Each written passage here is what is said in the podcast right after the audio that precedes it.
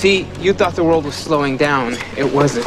You were moving so fast, it only looked like everyone else was standing still.